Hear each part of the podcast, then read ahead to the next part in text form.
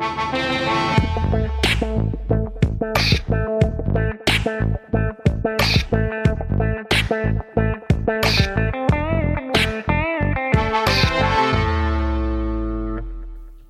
привет, меня зовут Александр Младинов, и я ненавижу вставать рано утром. В отличие от героин... Героин. Это мы. В отличие от героинь нашего сериала, который мы сегодня будем обсуждать. Это подкаст «Посмотрено», и сегодня со мной нет моего соведущего Эда, но зато со мной тут две классные ведущие крутейшего подкаста «Поп-девишник» Лена и Наташа. Привет. Привет. Привет, привет. Это Наташа, я ее перебила. Ровно как в прошлом выпуске, когда мы писали про черную вдову, надо сказать «О, привет, это Лена, привет, это Наташа». Да, э, как вы могли увидеть из названия, мы сегодня будем обсуждать сериал «Утреннее шоу» от Apple TV+, а именно второй сезон. Будем обсуждать со спойлерами. Сразу предупреждаем. Начинаем. Ей!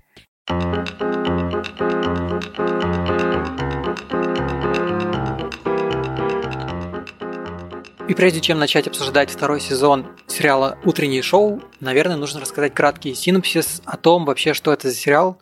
Как я уже говорил ранее, это сериал от Apple TV+. Это их такой, наверное, хедлайн, хедлайнерский проект, потому что когда запустился их стриминговый сервис, они прям очень сильно топили именно, по-моему, начался там с этого сериала и с сериала «Видеть», если не ошибаюсь. Так вот, а этот сериал рассказывает нам о том, что на крупнейшем телеканале Америки выходит очень популярное утреннее шоу, которое так и называется «The Morning Show». И одного из ведущих этого шоу, а, его зовут Мич Кеслер, его увольняют после расследования по обвинению в сексуальных домогательствах. Сам Мич при этом не был в курсе, его напарница Алекс тоже вообще не понимала и не знала, что такое расследование проводится. После этого его соведущая понимает, что такая шумиха вокруг этого шоу поднялась, вокруг скандала. Она понимает, что ее это тоже может зацепить, и это может навредить ее карьере. Но при этом ей выпадает честь сообщить на всю Америку о том, что ее напарник был уволен в связи с сексуальными домогательствами, и что вот она в шоке, и как это все происходило, она не знала, что это все там у них прям под носом происходит. Естественно, она понимала, что выглядит не в самом классном свете, потому что она как женщина не могла этого всего не видеть. Параллельно нас знакомят еще с третьей главной героиней, ее зовут Брэдли. Брэдли Джексон, она совершенно случайно стала вирусной сенсацией, потому что она журналистка-репортерша из, э, грубо говоря, из регионов. Региональная, да, скажем так. Она стала вирусной сенсацией, потому что во время того, когда она брала какие-то комментарии у одного из э, митингующих, протестующих, она начала с ним перепалку и а, чуть ли полезла с ним в драку. Это все засняли со стороны, и она как бы завирусилась, грубо говоря, как в ТикТоке или там в Инстаграме. И она ругнулась матом. Да, и она ругнулась матом. И после этого Что она... важно. И ее сразу же уволили с ее там мелкого регионального канала. Она возвращается домой, и нам также показывают, что у нее проблемы в семье. Она ссорится с мамой, и ее брат наркоман, который там условно тоже не может сам себя содержать. И после этого, как она становится сенсацией, с ней как бы хочет сделать репортаж э, утреннее шоу. И они в этот же день привозят ее в Нью-Йорк. Наверное, вот как-то так заворачивается там начало первого сезона. Вот, хух. Не знаю, насколько никто не запутался, надеюсь. Пишите в комментариях.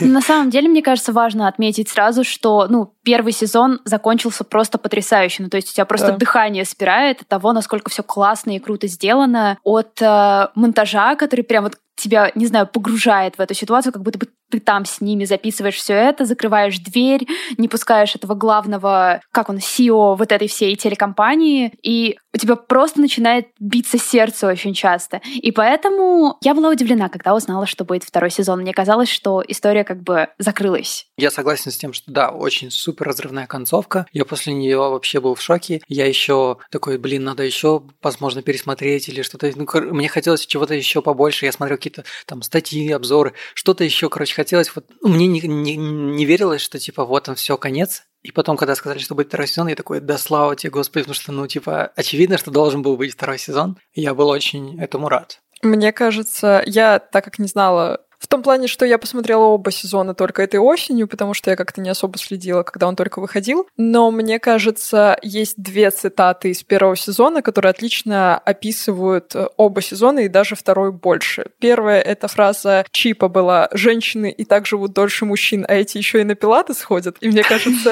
зная, как закончился второй сезон, это прям отлично его характеризует. Мы же можем спойлерить, да? Да. Да. Да, и во втором сезоне Мич, э, мне кажется, один из центровых героев погиб. И мне кажется, а все женские персонажи опять вышли в плюс на мой взгляд. И вторая, это тоже цитата супер подходящая для второго сезона особенно. Это было в одном из эпизодов с Алекс, я не помню, с кем она разговаривала, но фразы были такие. Ее оппонент ей сказал «семья — это все», а она ответила «семья — это много всего». И мне кажется, судя по тому, насколько сильно закапываются в семьи, особенно там, например, семья Брэдли, ее отношения, ее любовные отношения, которые частично она пытается, пытается найти оправдание иногда тому, почему у нее что-то не получается. Мне кажется, вот «семья — это много всего» — это на самом деле идеальная фраза. Я себе выписала на заметочку. Если говорить на самом деле про два сезона, например, в первом, да, там, ну то есть во втором сезоне нам больше показывают, раскрывают семью Брэдли,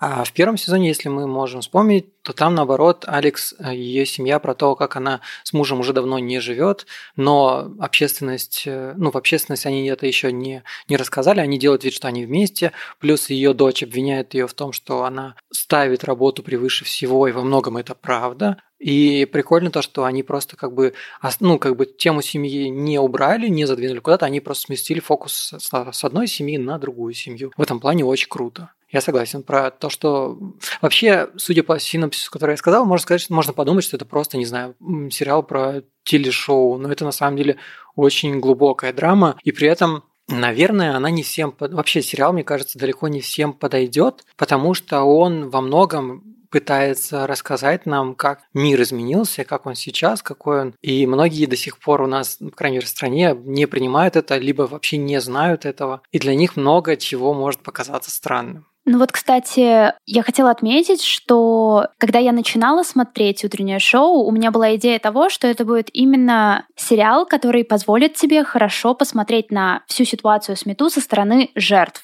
как это и должно быть. И вот когда я увидела, что они довольно, ну, немного, но достаточно времени уделяют именно истории Митча и того, как он справляется с тем, что его уволили, э, и то, что ему приходится как бы в своей голове договариваться с самим собой, типа, а я виновен или я не виновен, хотя все ему вокруг говорят, что как бы возьми, блин, ответственность. Вот именно понаблюдать за его э, состоянием было тоже очень важно. Это одновременно тебе как будто бы дает иногда испытать к нему хотя бы чуть-чуть эмпатии. И вот, ну, во втором сезоне это тоже продолжается. Вот то, за что я люблю этот сериал, это то, что они как бы, ну, на мой взгляд, прописывают отлично всех героев. Ну, то есть буквально всех. Сперва кажется, что это только Энистон и Уизерспун, но ты начинаешь любить этого же Кори и Чипа, при том, что видишь, что каждый, каждый эпизод они максимально факапят. То есть делают какой-то абсолютный трэш, но ты почему-то не перестаешь им сочувствовать. И ты такой, блин, как это вообще происходит? Но вот с Мичем это особенно было сильно, потому что, опять же, для них это было, скорее всего, довольно опасно. В первом сезоне э, это было, по-моему, его же снимали где-то 18-19, то есть да. это пару лет после Мету. И как бы, ну, делать сериал, в котором э, вы буквально даете возможность рассказать все со стороны харасера, ассолтера, ну, это нужно сделать очень аккуратно. И кажется, у них это потрясающе получилось. И, ну, в новом, в новом сезоне тоже как бы взяли довольно актуальненькие темы, тоже mm-hmm. как-то продолжили копать глубже в тех героев, которые они уже ввели. И, ну, блин, не знаю, очень хорошо, хотя, признаюсь, первый сезон мне нравился больше. Мне кажется, супер интересно было наблюдать вообще... Вот я согласна с тем, что за Митчем было интересно наблюдать с точки зрения того, как э, он себя чувствует, что он переживает, и когда он соглашается с тем, что сделал или нет. Но мне безумно понравилась Алекс в том плане не то, что я с ней согласна, она как героиня меня очень сильно бесила, но при этом они смогли показать, как вот как бы все закрывали глаза на происходящее, они все доросли до какого-то уровня, и у каждого было что-то на кону. И как каждый думает это не потерять, и кто-то действует по совести, например, как Брэдли. Понятное дело, что у нее это все внезапно появилась вся эта карьера, но тем не менее у нее внезапно появилось слишком много всего. Конечно, она не строила это 15 лет, но тут тоже вопросик к Алекс, потому что, мне кажется, когда ты строишь свою карьеру в какой-то одной фирме, компании столько лет, ты настолько сильно уже цепляешься именно за мысль своего карьерного роста, что на остальное начинаешь закрывать глаза, как она это и сделала. И то, как она постоянно маневрирует, как она постоянно пытается то на одной стороне быть, то на другой, она мне за это очень понравилась в первом сезоне, потому что финал был супер положительным. Она все-таки приняла сторону Брэдли, она высказалась насчет того, что Мич э, насильник, и в дальнейшем, когда во втором сезоне она начала примерно мне кажется, то же самое делать, не со стороны Мича, а в целом говорить, то переходить на одну сторону, то на другую и постоянно вот так вот метаться, мне показалось это странным, потому что, ну, вроде ты за первый сезон вроде пришла к какому-то решению, а тут ощущение, что человек не так уж сильно и поменялся, посидел в своем зимнем замке за городом и такой, ну все, классно, пойду опять э, пытаться выйти сухим из воды в новых обстоятельствах. А тебе не показалось, что она в конце на самом деле не приняла какое-то правильное решение? Она скорее переметнулась обратно к Чипу и Брэдли просто потому, что она чувствовала, что если она останется на, на стороне Фреда, то она тупо пойдет ну, на дно вместе с ним. И она в целом выбрала это не из-за того, что она реально подумала, ну да, наверное, так будет правильнее. Она сделала это просто потому, что иначе как бы ну, ей опять придет конец. Она в целом такой персонаж, который пока, ну, если говорить про второй сезон, во втором сезоне, где-то в середине второго сезона, она начинает понимать, что все, что она делает, имеет свои последствия. А вот полтора сезона, грубо говоря, она реально делает все, как бы ей было выгоднее, не думая о том, какие будут последствия. А вот если говорить э, про Митча, вообще, на мой взгляд, это, это супер крутой персонаж. Но опять же, может быть, потому что я мужчина, но Просто, типа, когда действительно 18-19 год э, вот это движение Мету набирало очень большую популярность, очень много людей канцелили, ну, мы там постоянно видели какие-то статьи и твиты и всякое такое, но никто же не говорит о том, как людям жить после этого. А в этом плане это уникальный персонаж. Наверное, это просто такого раньше не было, когда показывали нам по телеку персонажа. Он как бы нам показывают не жертв мету, а жертв движения мету. И ну, при называть этом... их жертвами...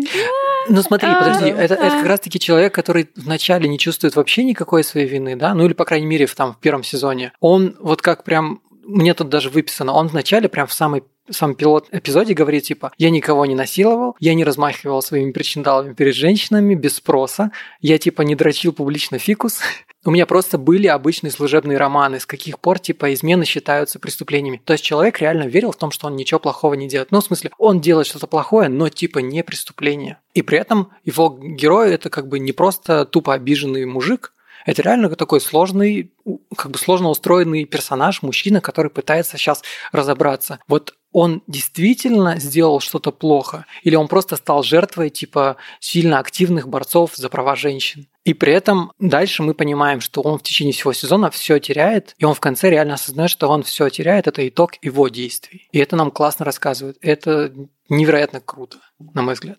Ну вот на самом деле мне показалось, что конкретно в первом сезоне практически до последнего эпизода Мич как раз был таким супер типичным, ну, как раз обиженным мужчиной. То есть он, ну, мне максимально смешным показалась сцена, где он выпивал и типа то ли во что-то играл, то ли просто болтал с чуваком, которого тоже обвинили в... Угу.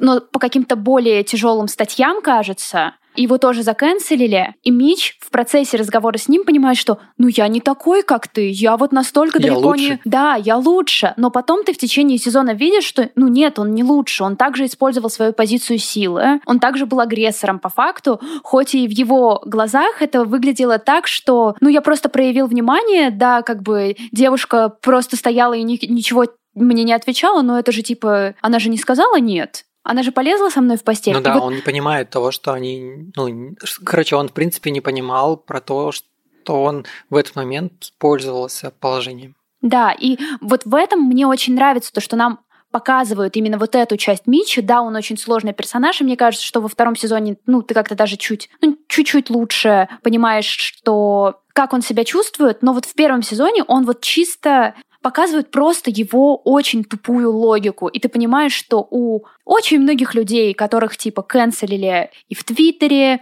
и среди звезд, что у них примерно так же логика и была. Ну, во всяком случае, там, если почитать какие-нибудь реплаи во всех этих обсуждениях, либо э, sexual misconduct, либо вот всяких таких штук, у чуваков реально такая логика и была. И это становится страшно, это становится очень пугающим. И на самом деле нам действительно не показывали до этого, до утреннего шоу вот эту вот сторону мужчин, точнее, сторону агрессоров в ситуации со всеми случаями, про которые рассказали в МИТУ, но мне кажется, что это и хорошо, это и правильно, потому что когда происходит такая огромная, ну, международная травма, ну то есть когда женщины со всех стран типа берутся и рассказывают, набираются смелости. Должно пройти какое-то время, чтобы жертвы рассказали свою историю, и потом уже вот как бы люди, которые, там, не знаю, взяли свою ответственность, взяли, взяли, ну как бы просто приняли тот факт, что они сделали что-то плохо,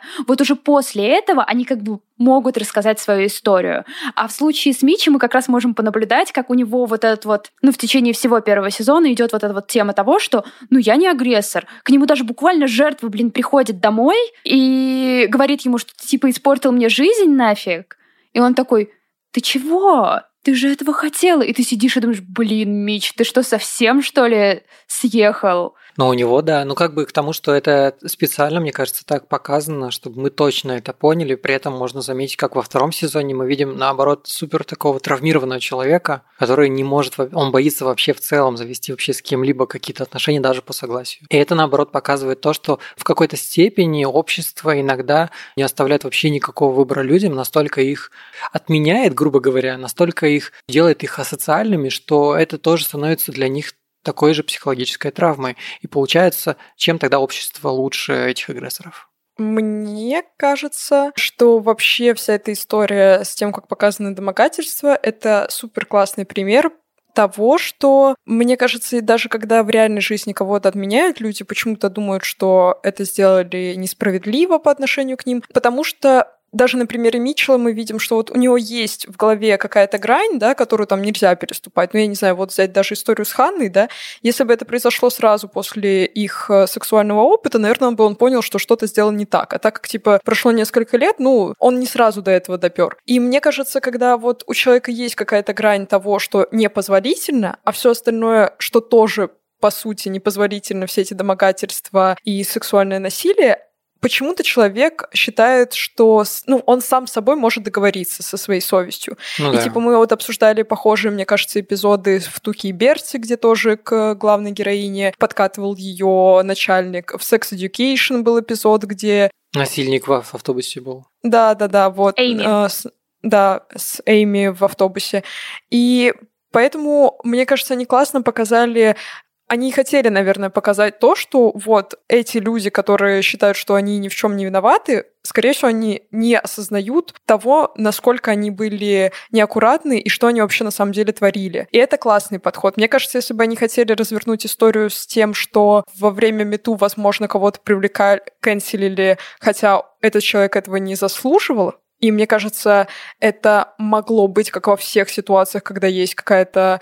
Ну, везде есть обратная сторона медали, скажем так. И я считаю, что наоборот, когда канцелят того, кто не виноват, не в плане как Мич, а вообще в целом, то это, конечно, немножко умаляет все остальные истории. Вот. И поэтому мне кажется, если бы они хотели поговорить об этом, о том, что типа Мич не виноват, давайте его спасем, то не было бы истории с Ханной. А они как раз показали вот эту градацию того, как Мич вообще не понимал, что Они происходит. не хотели делать его невиновным, очевидно. Да. И важно еще, скорее всего, отметить, что, ну вот касательно вопроса о том, что тогда не считается ли, ну, чем отличается общество от ситуации, когда типа, ну, когда оно тоже становится агрессором. Мне кажется, здесь было важно показать то, что, опять же, первое желание Митча — это оправдаться, а не принести извинения. И такое мы наблюдали даже во время Мету, что агрессоры, они не приносили в первую очередь извинения. И если они и приносили извинения, то они говорили, что извините, если мои действия как-то вас расстроили. Это не было такое, что типа извините, я зафакапил,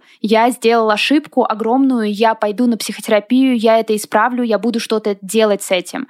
Нет, у агрессоров была типа ситуация максимально защититься или показать себя в хорошем свете. И вот здесь, в ситуации с Митчем, мы тоже наблюдаем за тем, как его первое желание — это сделать какое-нибудь ток-шоу или пойти на какое-нибудь ток-шоу и рассказать свою позицию, что смотрите-ка, на самом-то деле я думал, что я все делаю норм.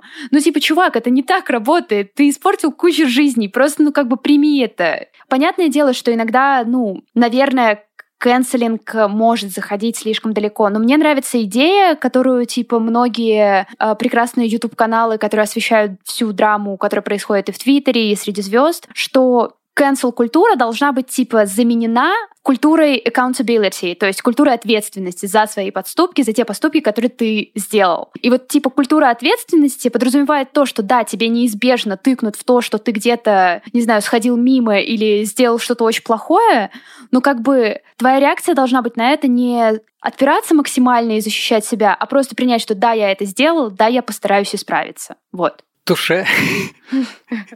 Не знаю, что сказать. Бум, майк дроп.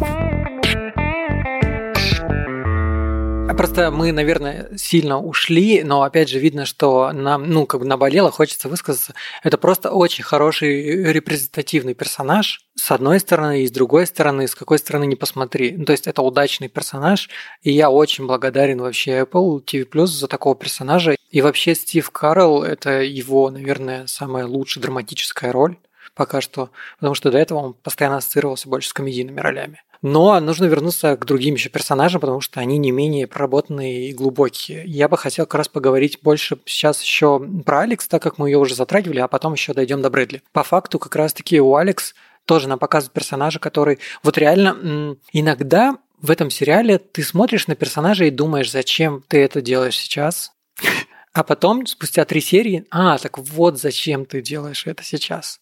Ну, либо вот зачем вы прописали его таким, чтобы потом он допер до того-то. И это прикольно, это, это работает довольно наглядно и очевидно, и это классно. Но опять же, может, не все считают эти все ходы. Но к тому, что мне понравилась трансформация Алекс именно во втором сезоне, потому что весь первый сезон она меня тоже бесила, тем, что она постоянно туда-сюда прыгала, она постоянно наезжала на Брэдли, а потом, наоборот, как бы к ней каким-то пропитывалась любовью. Потом во втором сезоне тоже она меня полсезона просто тупо вымораживала своими выходками, тем, как она постоянно обращалась с Чипом, тем, как она сама не знает, чего хочет, тем, как она боится, что ее нагонит последствия того, что она сделала. Она не может просто смириться с тем, что вот сейчас придет ответственность. Она как будто ее постоянно вот так ускользала от нее, а тут она уже прям вот уже все на пороге, и она начинает просто психовать и не знает, что делать с этим. И грустный момент, когда она от ну, от безысходности она просто решила уехать в другой конец света, там, в Италию, улететь, потому что единственный, кто ее понимал, это был Мич. И вот в эти, начиная с этой серии, наверное, я такой начал ее намного лучше понимать. Я не согласна с тем, что она уехала за пониманием, потому что, мне кажется, она поехала взять у него доказательства того, что у них не было никакой сексуальной связи. Чтобы он и написал эту записку или как-то это проговорил где-то, я уверена, что у нее не было никаких хороших мотиваций, и поэтому она мне так и не нравилась до конца сезона. Единственное, что, на мой взгляд, ее сломало, это что-то, опять же, фатальное, что мне всегда грустно, когда а, людей меняют в хорошую сторону именно какие-то фатальные вещи, что они не догоняют э, это заранее, не могли, ви- да. видя какие-то уже маленькие негативные плоды. И ее, по сути, ломает смерть Митча, на мой взгляд. И, скорее всего, то, что она заболевает, и она понимает, что она в любой момент сама может умереть. И мне кажется, вот эти две штуки в один момент до нее свалились, и она понимает, что вот, все, она сама, тут уже как бы какая разница на каком-то пике карьеры, если тебе жутко плохо. И плюс какая у нее была борьба весь первый сезон с Митчем, чтобы он то говорил, то не говорил, то она с ним, то без, то без него. Что это все закончилось сейчас и точно уже навсегда. И то, что как бы ей не надо будет дальше выкручиваться и что-то думать, потому что правда только у нее получается есть. И после записки Мича она точно положительная для нее. И поэтому меня раздражает ее персонаж. Блин, я не согласна, наверное, но в том плане, что она явно раздражающий персонаж. Ее такой делают, ее такой прописывают. Ей делают буквально все сюжетные ходы, основанные на том, что ха-ха, смотрите, Алекс снова творит какую-то хрень, давайте посмотрим. Но мы с Наташей это часто обсуждаем в подкасте, что очень интересно наблюдать за сложными и такими некомфортными и неидеальными героинями. И вот Мне Алекс... было за ней безумно интересно вот. наблюдать, но а она это меня главное. раздражает. Это, это, мне кажется, что в этом шоу это главное, потому что мы по факту становимся на позицию зрителя уже с первого сезона, зрителя этого утреннего шоу, потому что рейтинги увеличиваются благодаря Брэдли. Алекс все воспринимают как такую уже, не знаю, женщину прошлого века она еще не идет по фемповестке, а, при этом пытается быть такой а, симпатичной, типичным семьям. А, вот наблюдать за всем этим, ну, ты реально смотришь на нее и понимаешь, как бы чувствовал себя зритель из этого сериала. Что вот есть классная Брэдли, которая как будто бы, не знаю, вносит какие-то новые идеи в телевидение, что на самом-то деле утреннее шоу не должно быть таким слишком позитивным, что оно может освещать реальные проблемы. И ты реально, ну, рутишь за героиню Рис Уизерспун, потому что, ну, она такая крутая, и она такая прогрессивная. И вот есть Алекс, и ты как бы думаешь, что м-м, как она бесит, но при этом тебе так интересно наблюдать за всем тем, через что она проходит, от каких-то отношений с работой, до отношений с Брэдли, потому что у них все равно вот есть какая-то, особенно на моменте, когда, когда они начинают э, что-то вроде дружить, до отношений с Митчем, которые супер сложные, ну максимально сложные. Блин, это, возможно, одна из самых ярких героинь за последние годы, за которыми я вообще наблюдала. То есть при всей моей любви к Рис Уизерспун, я обожаю Брэдли, серьезно, это, ну, я бы хотела быть ей, честно, ну, в первом сезоне. Ну, то есть мне хочется что-то такое делать. Но Алекс, она вот была именно интересна тем, что она такая сложная и абсолютно вот вообще ни на секунду идеальная. Ну, то есть вне идеальности ноль, ты понимаешь все ее косяки. Мне кажется, что очень круто наблюдать за Алекс в том плане, как она меняется по отношению к работе, именно то, что она такая, ага, кажется, я правда там где-то старомодная, ага, надо что-то придумать, чтобы освежить и чтобы все понимали, что я классная, да. Это часто идет от эгоизма, но она меняется по ходу шоу и в плане своей карьеры. И мы видим, что она случайно, резко начинает в ней расти, как будто бы, как профессионал, который не хочет, чтобы его выкинули из шоу. Но то, как она договаривается со своей совестью, чтобы пофиксить остальные вещи в своей жизни, как она много врет, хамелеонит, скажем так, вот это меня очень раздражает. И учитывая, что ну, она в какой-то момент, мне кажется, как будто бы ничуть не лучше, чем Мич. Она как будто бы также, ну, она покрывает его, она в другой момент она его не покрывает, не потому, что она решила, что она теперь за справедливость, а потому что так ей выгоднее. Ну вот только в конце первого сезона мне показалось, что это было искреннее, потому что у нее там случился катарсис, скажем так, она была супер взволнована, и я не уверена, что в этом был только какой-то тактический шаг. Мне кажется, там правда была немножко Алекс. Возможно, я просто верю в людей, даже на экране. Но при этом, опять же, типа, Блин, я просто встаю на колени перед э, этими сценаристами, потому что мы абсолютно точно понимаем, почему Алекс такой стала. Ну, типа, come on, они сколько были с Митчем э, семейной парой телевидения? 15 лет. 15 лет. То есть она начинала в период, когда, ну, как бы женщина на телевидении, такая себе ситуация. Mm-hmm. То Вообще есть, ей... у них не было прав, никто там Да, ну, не ну, то есть не то, чтобы, типа, не было прав, сколько, типа, ты должна была прийти и быть улыбчивой, прикольной женщиной, чтобы какие-нибудь дети, которые тебя смотрят утром перед школой, воспринимали тебя как маму, а там, не знаю, именно семьи, типа, это подружка какая-нибудь семьи. И вот ты живешь 15 лет в ситуации, когда тебе нужно играть какую-то конкретную роль на телевидении, и понятное дело, когда вокруг она вводит во всю эту историю именно в период таких очень крупных протестов в США, то есть там, ну, буквально все, все накладывалось. И ты видишь, как она буксует. Ты видишь, как она, ну, типа, не справляется со всеми этими изменениями и хочет вот будто бы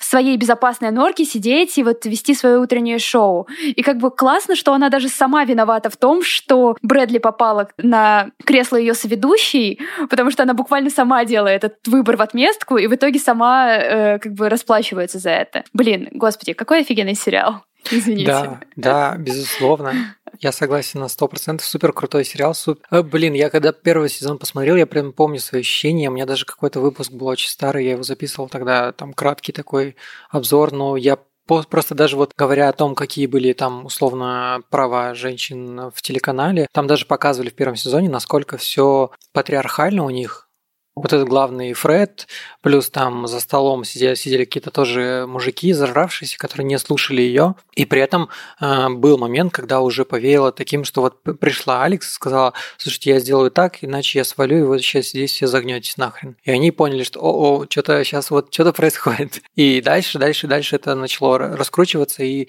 сейчас мы уже во втором сезоне видим, что, например, Кори абсолютно по-другому все, по-другому правит этой большой компании, грубо говоря, да. При этом появилась Стелла, которая тоже прекрасно олицетворяет, наверное, таких сильных женщин, но которые, возможно, опять же, мне показалось, что Стелла не до конца раскрытый персонаж, либо ей не до конца дают раскрыться. В целом даже не как персонажа, а вообще как человека, условно как единицу, как существующего персонажа там. Потому что ее поставили в такие рамки, но ей не дают полную свободу, ей до сих пор все равно диктуют где-то местами, что ей делать. И ее плюс еще ее никто не уважает, потому что там учат старичков куча, а тут ее назначили, как бы она вроде заслужила это все, ее назначили над кем-то управлять, но при этом мало кто ее действительно боится. И это тоже прикольная репрезентация того, когда сейчас у нас э, ставят каких-то действительно молодых, талантливых, классных, с классными идеями людей, но типа старички, которые в этой компании уже 15 лет уже, я тут все знаю, ну, короче, их не слушаются. Это тоже прикольно показано, на мой взгляд.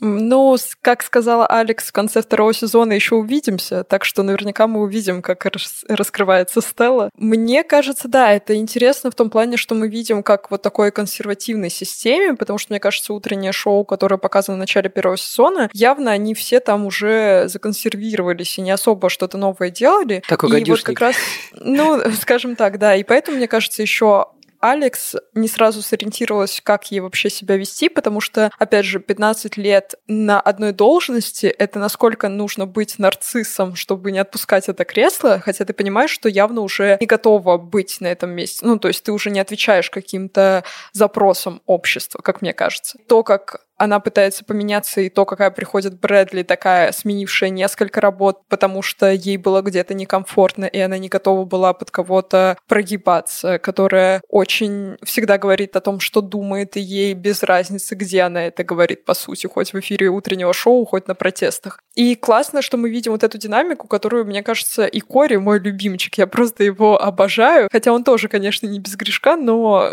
как этот э, герой вообще меня поражал за все эти два сезона, я влюбилась. Вот. И даже он как бы видно, что он начинает такой прям поджиматься, думает, как бы так улучшить всю ситуацию, запускает онлайн-кинотеатр. Ну, то есть классно, что мы видим, что кроме изменений внутри отношений героев, еще и происходит что-то вообще во всей этой сети. То есть все меняется, все становится каким-то совершенно другим. И за это большое спасибо Брэдли, конечно же. Ну, тут вот как раз можно, наверное, еще чуть-чуть углубиться к Брэдли. Брэдли вообще супер уникальный персонаж, который случайно попал в эту всю заварушку, очень классно вписался в нее, и при этом она как бы справляется с этим и тянет, грубо говоря, лямку до сих пор, и причем классно тянет, но во втором сезоне она у меня вызывала все равно вопросы. Возможно, я просто забыл, подзабыл первый сезон, забыл, какая она, потому что в начале второго сезона, первые там три серии, она меня супер бесила. Ее показывают такое, которое она как будто уже завездилась, она такая, я хочу права, я хочу так, хочу сяк, она огрызается с Кори, при этом нам показывали потом флешбеки, что у них довольно хорошие теплые отношения были, и даже там с романтическим подтекстом. А потом нам хоп, и как бы меняет вообще ее ориентацию, такой, what, что творится вообще, что происходит? вот, и при этом не до конца понятно, да, вот она встречается с э, Лора, да, вот насколько, насколько Лора действительно влияет на нее положительно или отрицательно, потому что э, Лора говорит ей откажись от семьи, Типа просто возьми и забудь про них.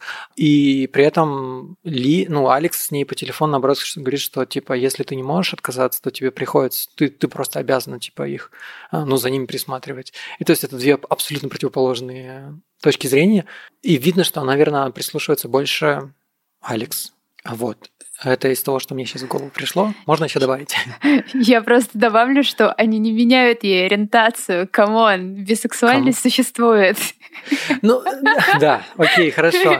Но и к тому, что на это не было вообще ни намека, ничего. При этом да, нам вначале, наоборот, намекают то, что у них вскоре было. И ты как бы просто не подозревал, наверное, нам просто об этом ни разу не говорили. Ну, а должны были? Ну, возможно, да, для... Ну, как бы, слушай, мне кажется, что что да. Мне кажется, что да. Я не знаю, я не могу как-то аргументировать это. Мне кажется, что на, в первом сезоне не надо было ничего давать, потому что иначе фокус бы сильно сместился, и мы бы вообще запутались, кто там что решает. И мне кажется, в первом сезоне классно показывали, что у нее есть какая-то там симпатия, как мне кажется, была к Коре, и непонятно, дружеская она или любовная, но при этом, вот как и сама героиня говорила во втором сезоне, мне не нравится, когда моя жизнь, личная жизнь на показ выставляется. И, по сути, то же самое произошло с ее персонажем. Весь первый сезон нам не выставляли на показ ее личную жизнь. Как она сама того бы и хотела. Мне кажется, достаточно правильный ход э, со стороны сценаристов. Окей. А тогда как объяснить про то, что она действительно супер какая-то мега непонятная, импульсивная первые там 3-4 серии? Мне кажется, во втором сезоне ну, наверное, там как бы она начала терять контроль. Мы же видим, что рейтинги падают, и она за это переживает. И мне кажется, возможно, на это была реакция. Плюс, обсуждая уже Лору, раз мы начали, мне кажется, Лора выглядит прям таким балансом или каким-то вот учителем немножко в жизни Брэдли, потому персонаж что функция, она... Да? Нет, не персонаж функция, она на самом деле мне Лора очень нравится, как ее прописали, и как она вообще себя позиционирует. Мне кажется, прекрасная женщина. И классно, что у нее есть вот этот опыт, которого явно не хватает Брэдли в каких-то ситуациях жизненных, связанных с семьей, связанных с работой. Тем более Лора через часть э, похожих случаев проходила. И она прям выступает таким вот для нее учителем, человеком, который может ее направить, подсказать, как действовать на основе своего опыта, не на основе какой-то житейской мудрости, там, я не знаю, поколений, а в том плане, что она сама это очень близко переживала. Поэтому, мне кажется, еще и Лору вводят во втором сезоне только во втором сезоне, потому что только тогда как раз мы видим, что... Ну, то есть первым мы видим, что Брэдли, конечно, она немножко не понимает, что происходит, но при этом она берет себя в руки и справляется, потому что это рабочая история. И с рабочими ситуациями, мне кажется, она умеет справляться, и прям супер классно.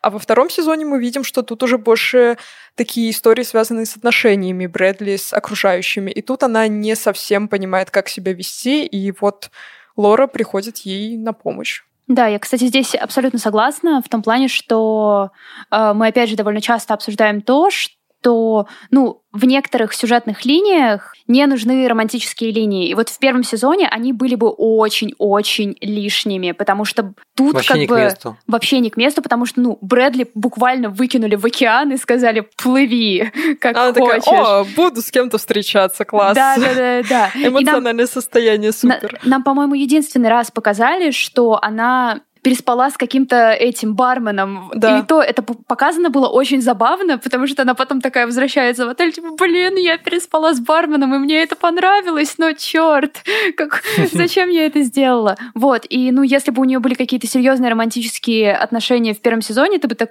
такой просто сидел, окей, как у тебя а хватает на это время? переплетений, куда мне еще вот это вот? Да, Ну, мне кажется, еще странно, с кем у нее могли быть в первом сезоне романтические отношения из героев. Кори? Кори, возможно, скорее да? всего, Кори, да. Но мне кажется, в первом сезоне, где такой фокус на том, к чему привели отношения на работе Митча, если бы еще у Брэдли с Кори была бы такая линия, там бы все, мне кажется, могло пойти по сценарию. Помните герои, я не помню, как их зовут, но чувак, который я, вел да. прогноз я работы. Я, вот я, это хорошая Янта, подводка, это Янко я, и Клэр. Янко, это да. супер, это они моя любимая супер. пара. Ну, в том плане, как раз они как показывают, что не все отношения Да. на работе обязательно про насилие. И то, что они переживают за то, что они попали именно в этот момент э, В этот период. Э, да, в этот период. И мне кажется, если бы у Кори с э, Брэдли была бы какая-то романтическая линия, она бы либо повторяла историю как раз Янка, либо она бы была чем-то, ну, я не знаю, не уверена, что это можно было бы сделать как-то по-особенному, отличительно и хорошо. Янко и Клэр это просто... Я, мне очень нравилось наблюдать за тем, как у них там развиваются отношения, и вообще в целом прикольные персонажи. Ну, это уже там, если перейти к второстепенным линиям, она, то есть, несмотря на то, что второстепенные линии, они супер классно проработаны, супер понятно, почему у них такая ситуация, почему они боятся. И это, конечно, грустно, когда условно у вас все как бы обоюдно и все классно, но вы боитесь признаться всем, что как бы у вас отношения, потому что, ну, не так поймут. Это грустно. Вот, Мне а... еще показалось, что Клэр да. немножко похожа на Эйми из Sex Education. Есть Возможно, такое, по какому-то вайбу. Вот э, не сказать, что по ситуациям, а вот скорее по какому-то вайбу. И что она такая прям супер смелая в том плане, что, наверное, она больше уговаривает Янка в том, что им надо признаться, и что все у них хорошо, что он не насильник, как э, он бы, мне кажется, он на секундочку об этом думает, когда только начинается вся эта история с Мичем, он такой, ой, а может быть, я тоже неправильно поступаю, и начинает очень сильно загоняться. Вот, кстати, типа то, что я, наверное, хотела чуть-чуть затронуть, это то, что за последние пару лет было довольно много заходов в поп-культуре, типа показать ковид и как он повлиял на мир, и мне кажется, в утреннем шоу он был сделан типа прикольно, клево, а ну, большинство остальных остальных скорее кринжово, и ты думаешь, типа, зачем? Вы сделали это слишком странно. Ну что, будем заканчивать? Хочу, хочу только спросить последний вопрос. Давай. Кори разбил вам сердце, когда сказал, что любит Брэдли. А. И вообще, как бы, что вообще... Вот у меня немножко кринж, крин, кринжово от этой сцены было, как бы не очень понятно, что Объясните я была уверена, что это случится. Я тоже. Мне кажется, это с первого сезона было понятно. Ну и а после мне, того, а как... Мне в какой-то момент казалось, что нет уже все, нет, типа, mm. не дойдет до этого ты был невнимателен к нему. Мы прописываем тебе пачку э, ромкомов двухтысячных э, и, не знаю, что-нибудь еще. Какой-нибудь хороший сериальчик типа «Одиноких сердец» или э, этой, как ее, «Анатомии страсти». Вот. Э, посмотришь, потом придешь, расскажешь. Ну вот я просто писал вам еще в чате, что реально как-то меня не поразила последняя серия. Такое ощущение, что на, ну вот нет точки это если бы типа в «Мстители. Финал», как бы Капитан Америка такой сказал бы, типа «Мстители к бою», и вот обрывается фильм. Просто как бы не хватает еще вот чего-то и чего-то, и уже чтобы какой-то хотя бы какая-то точка произошла. Мне кажется, что история, например, с Кори была очевидна, потому что тогда и Лора говорила, что вот Брэдли, кажется, он к тебе как-то неоднозначно относится и что-то чувствует. И в целом мы же видим, насколько он к ней расположен. И это явно в какой-то момент перестает казаться, что у него только дружеские намерения к ней. А зачем и тогда он мне кажется... слил про инфу про нее? Довольно не, не, не, не романтично. Хороший вопрос. Да. Ну, он в целом не всегда понимает, когда надо поступать как друг, а когда надо поступать как управляющий компанией, мне кажется. Он и в самом начале сезона не говорит ей, что ее соведущий уходит, и про Алекс, кажется, не сразу-то и договаривает. Ну, то есть он часто, мне кажется, находится вот в этом состоянии подвешенном, не понимая, как ему поступить, как лучше для компании или как лучше в отношении к Брэдли как к другу. Вот. И мне казалось, он на самом деле признается ей чуть пораньше, когда он к ней приходит в номер, а она там оказывается с братом, но в тот момент, я думаю, он сам сам осознает, что он в этот момент очень должен быть для нее другом, потому что она именно друга в нем и ждет, ей он и нужен в этот момент. А насчет концовки вообще в целом, на мой взгляд, две линии Алекс и Брэдли шли уже обособленно почти полсезона, и Алекс как раз закончила в своем вот в этом новом формате шоу, где она рассказывает про свое лечение ковидом, и она как-то она сама перерождается. Честная, она совершенно по-другому выглядит, нежели там на утреннем да. шоу. А Брэдли, мне кажется, в этом сезоне больше была... Больше у меня ассоциируется как герой, который решает какие-то свои личные проблемы с семьей, с отношениями и так далее. То есть не сказать, что она с шоу прям сильно-сильно связана, как это было в первом сезоне. И их, поэтому их тоже поменяли. логично... Как я ну, уже да. говорил, типа, в первом сезоне как бы мы смотрели, как Брэдли ну, выгрызает свою карьеру и пытается сделать что-то. А у Ливи, наоборот, э, супер все там в семье разваливается. Здесь, наоборот, Брэдли такая хоп, вся про семью, а Ливи пытается сохранить свою карьеру и выгрызает ее опять же зубами. Хитро, создатели, если вы слушаете этот подкаст, слишком простой ход. Мы вас раскусили. Ну, мне кажется, если бы они сделали опять такой триумф, как это было в первом сезоне, где они тоже вместе, и такое сплочение, такая победа над всей ситуацией, это было бы странно, потому что, ну, два раза так хорошо не могло быть, это бы походило на плагиат самих же себя. Поэтому, мне кажется, их развести и отдельно дать каждый то, что, к чему он должен, к чему она должна была прийти, это хороший шаг для концовки. По Кстати, фактам. о концовке. Пора заканчивать этот подкаст. Я думаю, что в целом мы почти все, что обсудили, ну, хотели обсудить, обсудили. Все, что мы забыли обсудить, пишите нам в комментариях.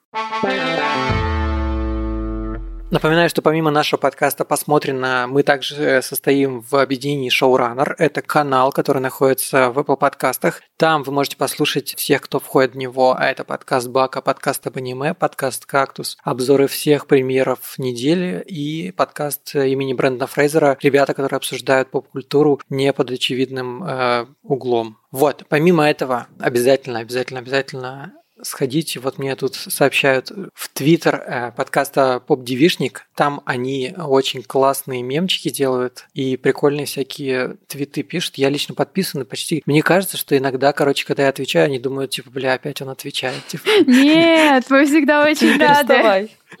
Вот, и помимо этого, естественно, ссылка на подкаст Поп Девишник будет тоже в описании. Послушайте, у них стартанул второй сезон, вот, и он, э, последний выпуск про холодное сердце был супер няшный, я слушал, потому что тоже обожаю Frozen и первую, и вторую часть. Я не знаю, почему вы так за... захотели вторую часть, она классная. Все песни, блин, крутые. У меня жена поет. Вот. И... Извини. Да, ну прощаю, так уж и быть. Нет, ну волшебный выпуск все равно.